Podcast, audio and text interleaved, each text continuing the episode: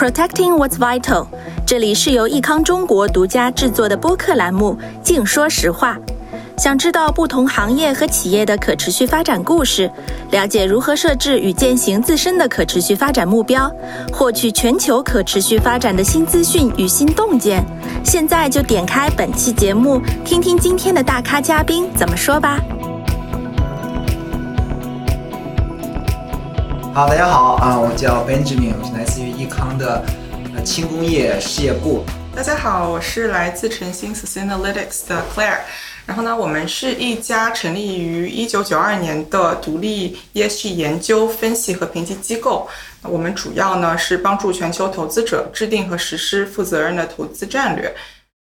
好，那感谢克莱尔。那我们聊清楚了这个 sustainability、CSR、ESG 这三个重要的概念之间的区别了啊。那我再多问一下，就是其实这些概念听起来其实很早就有了嘛，对吧？你刚你刚谈到，其实 sustainability 甚至在一九八三年其实就有了。那我们也看到很多企业其实以前发过 CSR 的这样一个报告，但是从来没有像现在一样这么多的企业，大家有这么强烈的关注这个 ESG 的一个报告。所以，，Claire 能帮我们分析一下，为什么企业呃这么热衷于，或者是 ESG 对于企业来说它有什么重要的意义吗？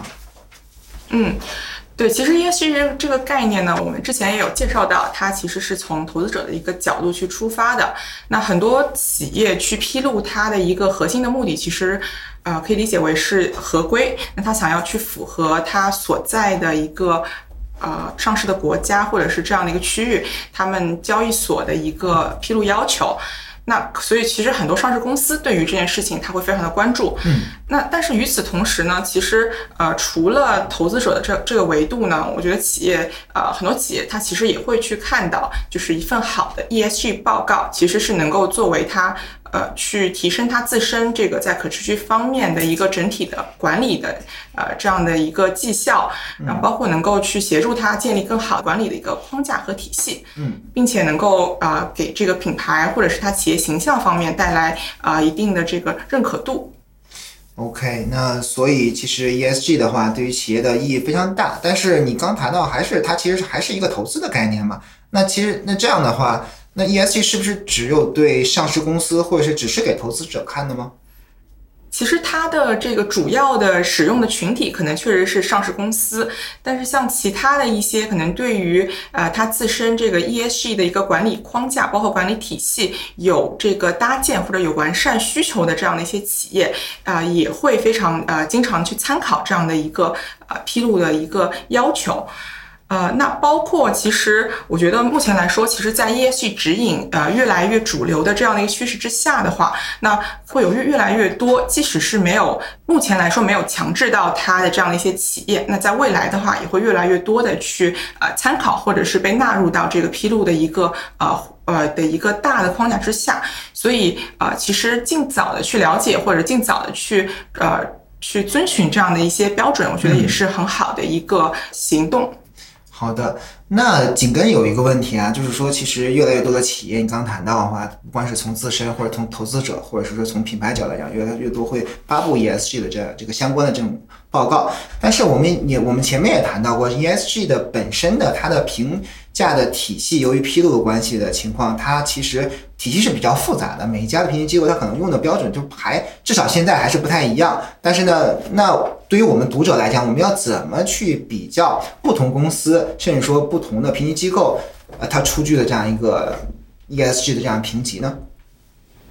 对，其实姚博刚刚也讲到了，其实这个呃，我们去看每家公司不同的这个分数，其实是很取决于啊这个评级机构所给到的一个方法学。那呃，比如说以我们为例的话，其实啊，我们对于不同行业之间呢，我们是不会去做一个行业中性的，也就是说，其实我们是啊。最后的这个分数，其实它是可以在不同行业之间做一个对比。嗯，那比如说一家汽车行业的企业，或者说是一家这个食品行业的企业，嗯，其实最终他们两两家企业的得分是可以做一个很有相关性的一个对比的。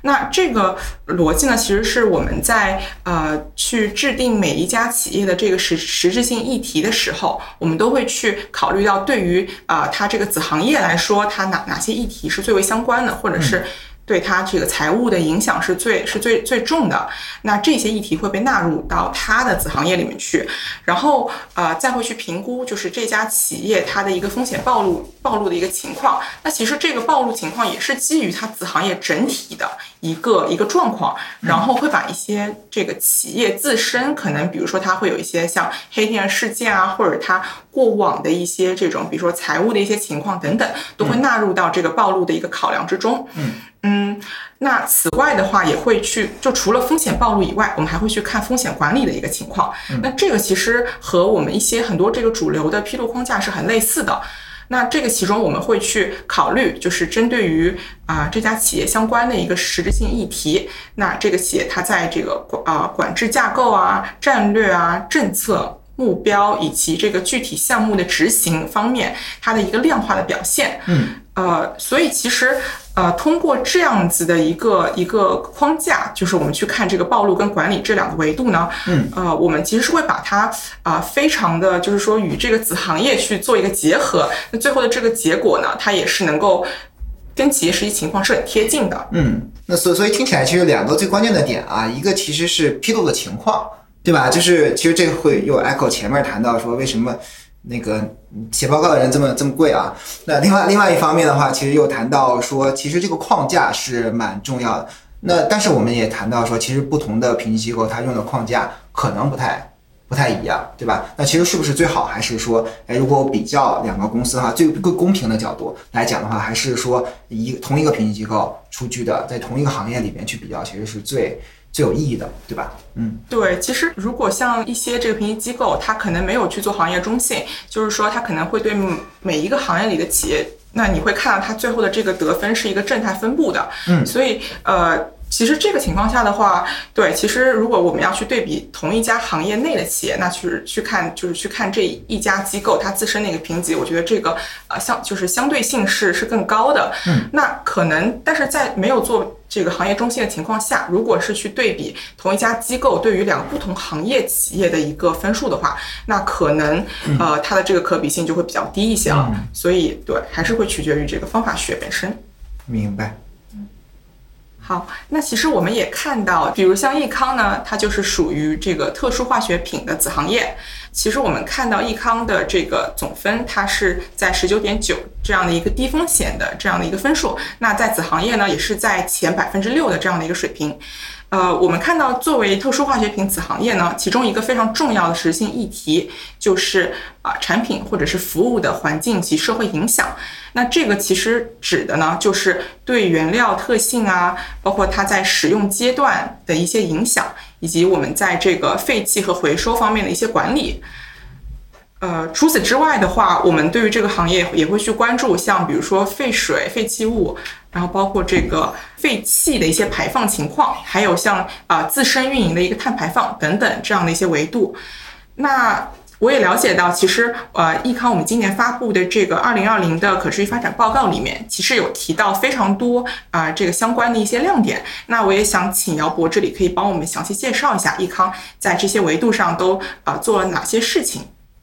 好，谢谢克莱尔，因为我们到了这个净说实话环节，那我们谈谈谈益康吧。就是其实谈谈到 E S E S G，其实益康确实比较特殊啊，我感觉，因为前面也。呃，也谈到 ESG 的目的呢，更多的是给投资者来去看，然后呢，那个它的规一些评估一些风险，识别风险，然后呢，我们提供相关解决这样一个风险的这样一个逻辑。但实际上，益康呢，它本身虽然就刚克莱尔谈到，我们是一个特殊化学品的这样一个子类里边，但实际上我们自身不这么看，我们自身其实是呃做的本身是对于我们的客户，对于社会来讲，其实是一个可持续性的这样一个影响。这就意味着说，我们自身要做好我们的可持续性发展。这就意味着说，比如说我们的自己的工厂的能耗、水耗，我们要做我们的水回用；我们的员工要开用这个新能源的车等等，来降低我们对于环境上影响，做好自身的这样可持性。那另外一个角度的话，其实是说我们的产品或者是我们的服务，我们要对客户来讲要。帮助他们去节水节能、提高效率，这些其实是来帮助我们客户能够达到它的可持续性发展。所以，这如果大家细听的话，其实这是两个方面的角度：一方面是我们自身的可持续性，一方面是我们帮助客户来去呃降低他们的风险，提升他们的可持续性。所以，如果大家看益康的这个。可持续性发展报告的话，我们的呃 ESG 三个方面，或者是我们的可持续性。的这个目标其实也都是分的两个方面的目标，一个是我们自身的如何降低对于环境的这样一个影响，另外一方面的话是对我们客户能产生多么强的这样一个可持续性的影响。那我们本身到到二零二三年的话，我们自己设定目标是。通过我们降低自身的这个对于环境的影响的同时，那增加对于我们客户的可持续性的这个影响，所以所以两两个方面如果加在一起的话，我们希望最终的结果是一个对环境的一个净正面的这样一个影响。那所以就回到克莱尔的问题的话，我感觉益康的 ESG 的评级做到高，其实是我们的本分啊，就是作为一个我们希望能够对环境对于我们的客户有。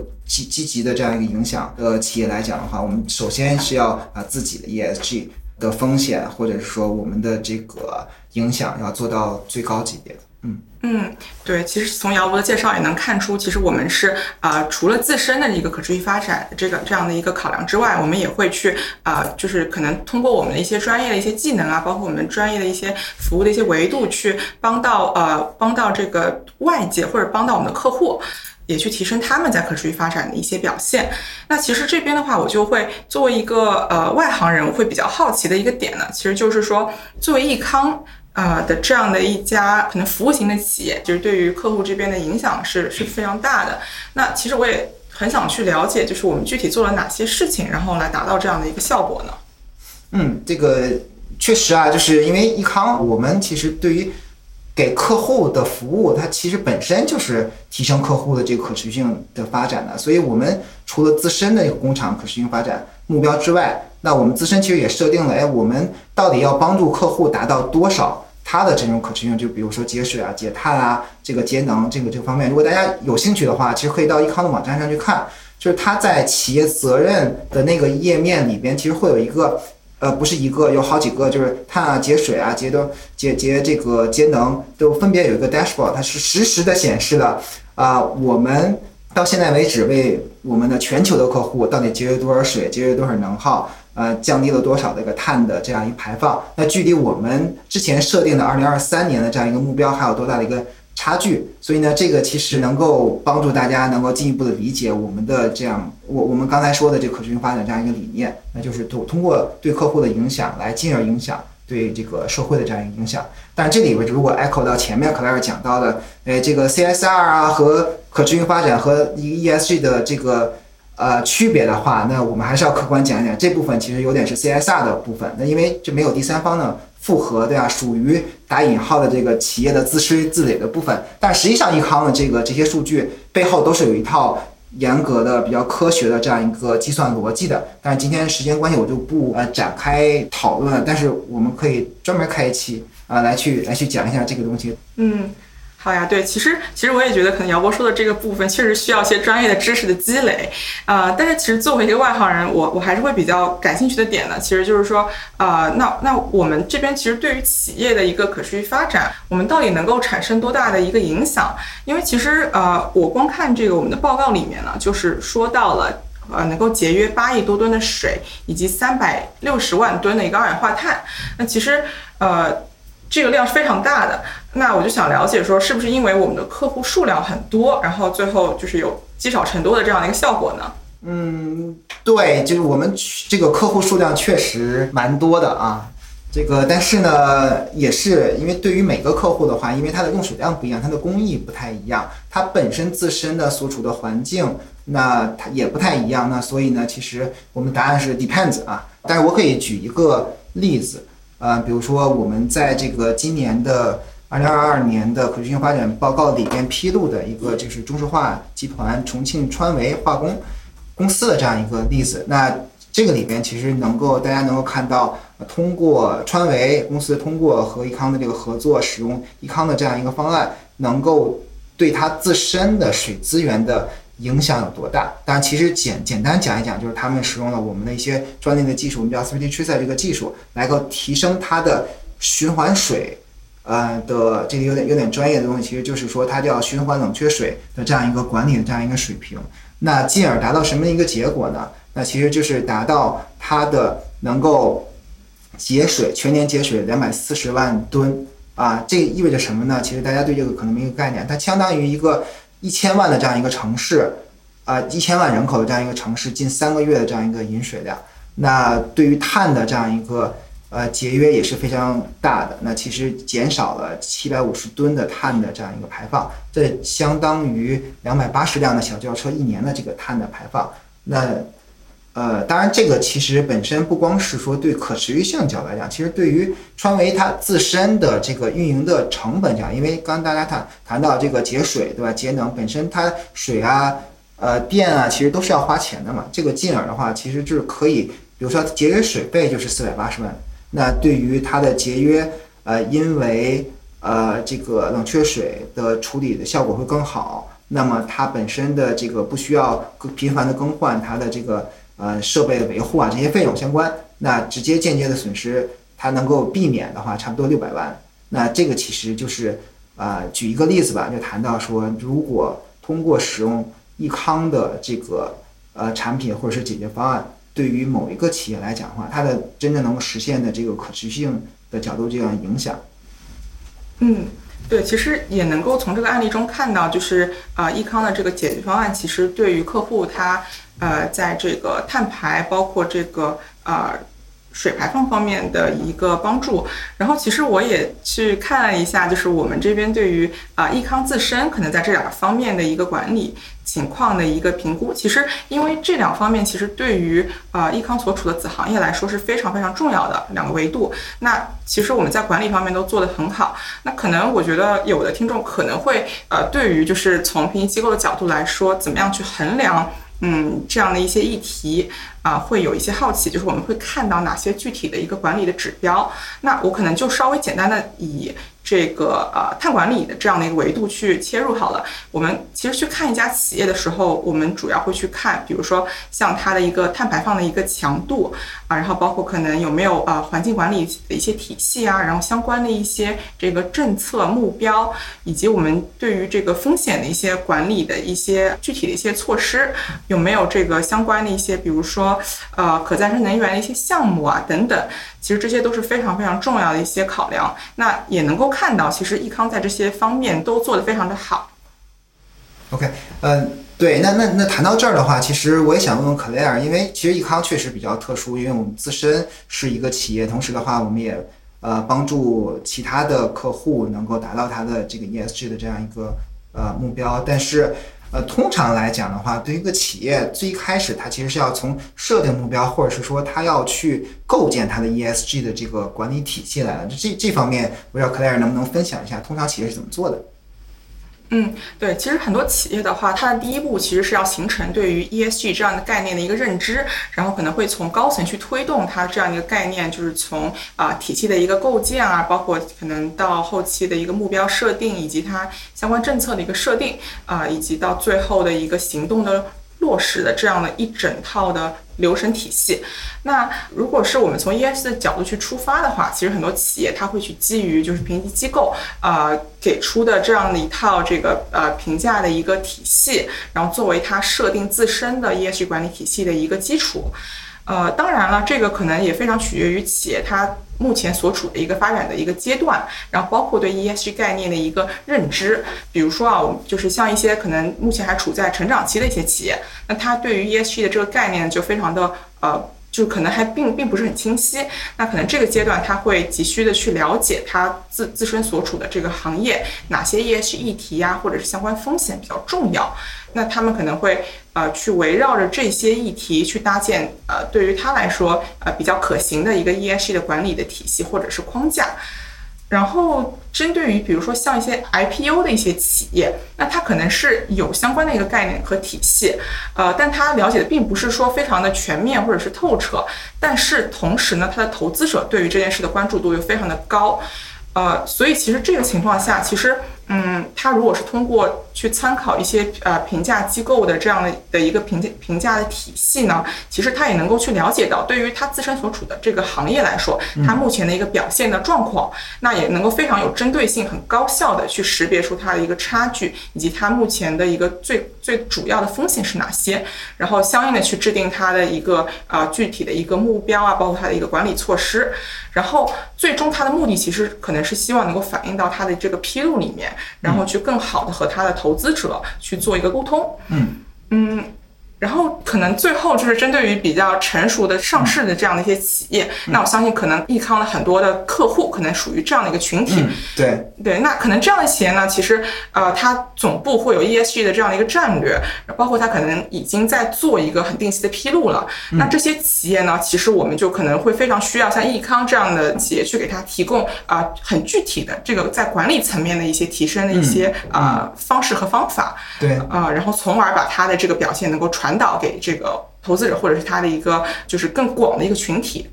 好，行，那那那我明白了，谢谢克莱尔。这个其实也帮我们梳理一下不同阶段的这样一个客户，他的对于 ESG 的这个呃目标或者是体系搭建的时候，他的一个需求。但其实这也其实能够解释了为什么我们我前面也谈到了，现在越来越多的客户他会要求易康。帮他去做我们叫做水平衡或者是水足迹的这样一个服务。那其实，呃，回到刚才克莱尔介绍的话，可能他就是要帮助他理解，那他全场从进水到出水每一个角度，他到底要用多少水？那么呢，到底是从这个。呃，国家供给它的水，或者是说它每年的这个消耗的水的情况下，它的这个面临的水的风险到底是有多高？那么要怎么去解决？那实际上，益康呢，呃，也有确实有这方面的这样一个业务。那我们最近呢，有很多客户，其实我们都是帮助他，我们会派相关的专业的工程师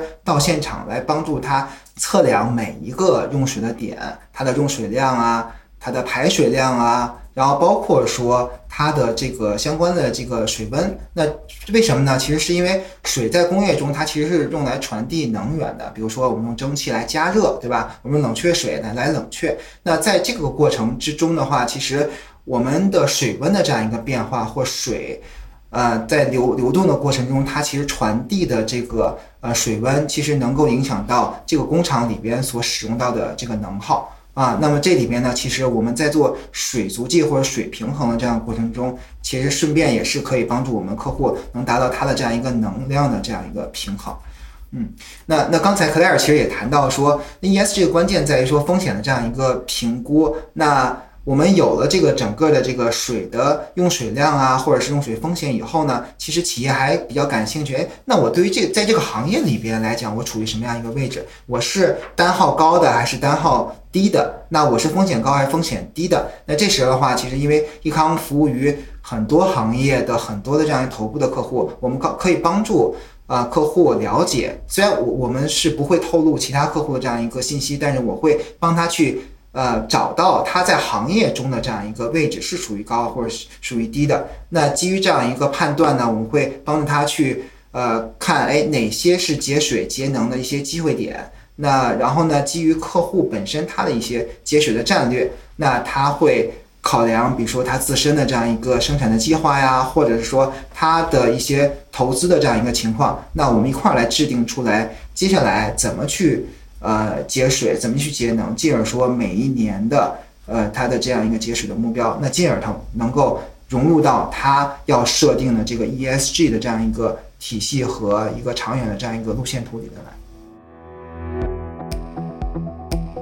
感谢各位收听本期节目，希望对你了解 ESG 有所帮助，对提升 ESG 评级的方式有所感悟。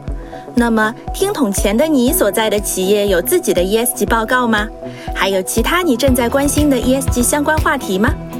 欢迎在评论区留言与我们交流，将有机会获得独家小礼品。如果你喜欢本期节目，也欢迎转发分享给更多听众。你还可以在益康中国的公众号上找到和了解更多可持续相关的资讯。Protecting what's vital，这里是净说实话的益康。我们下期再见。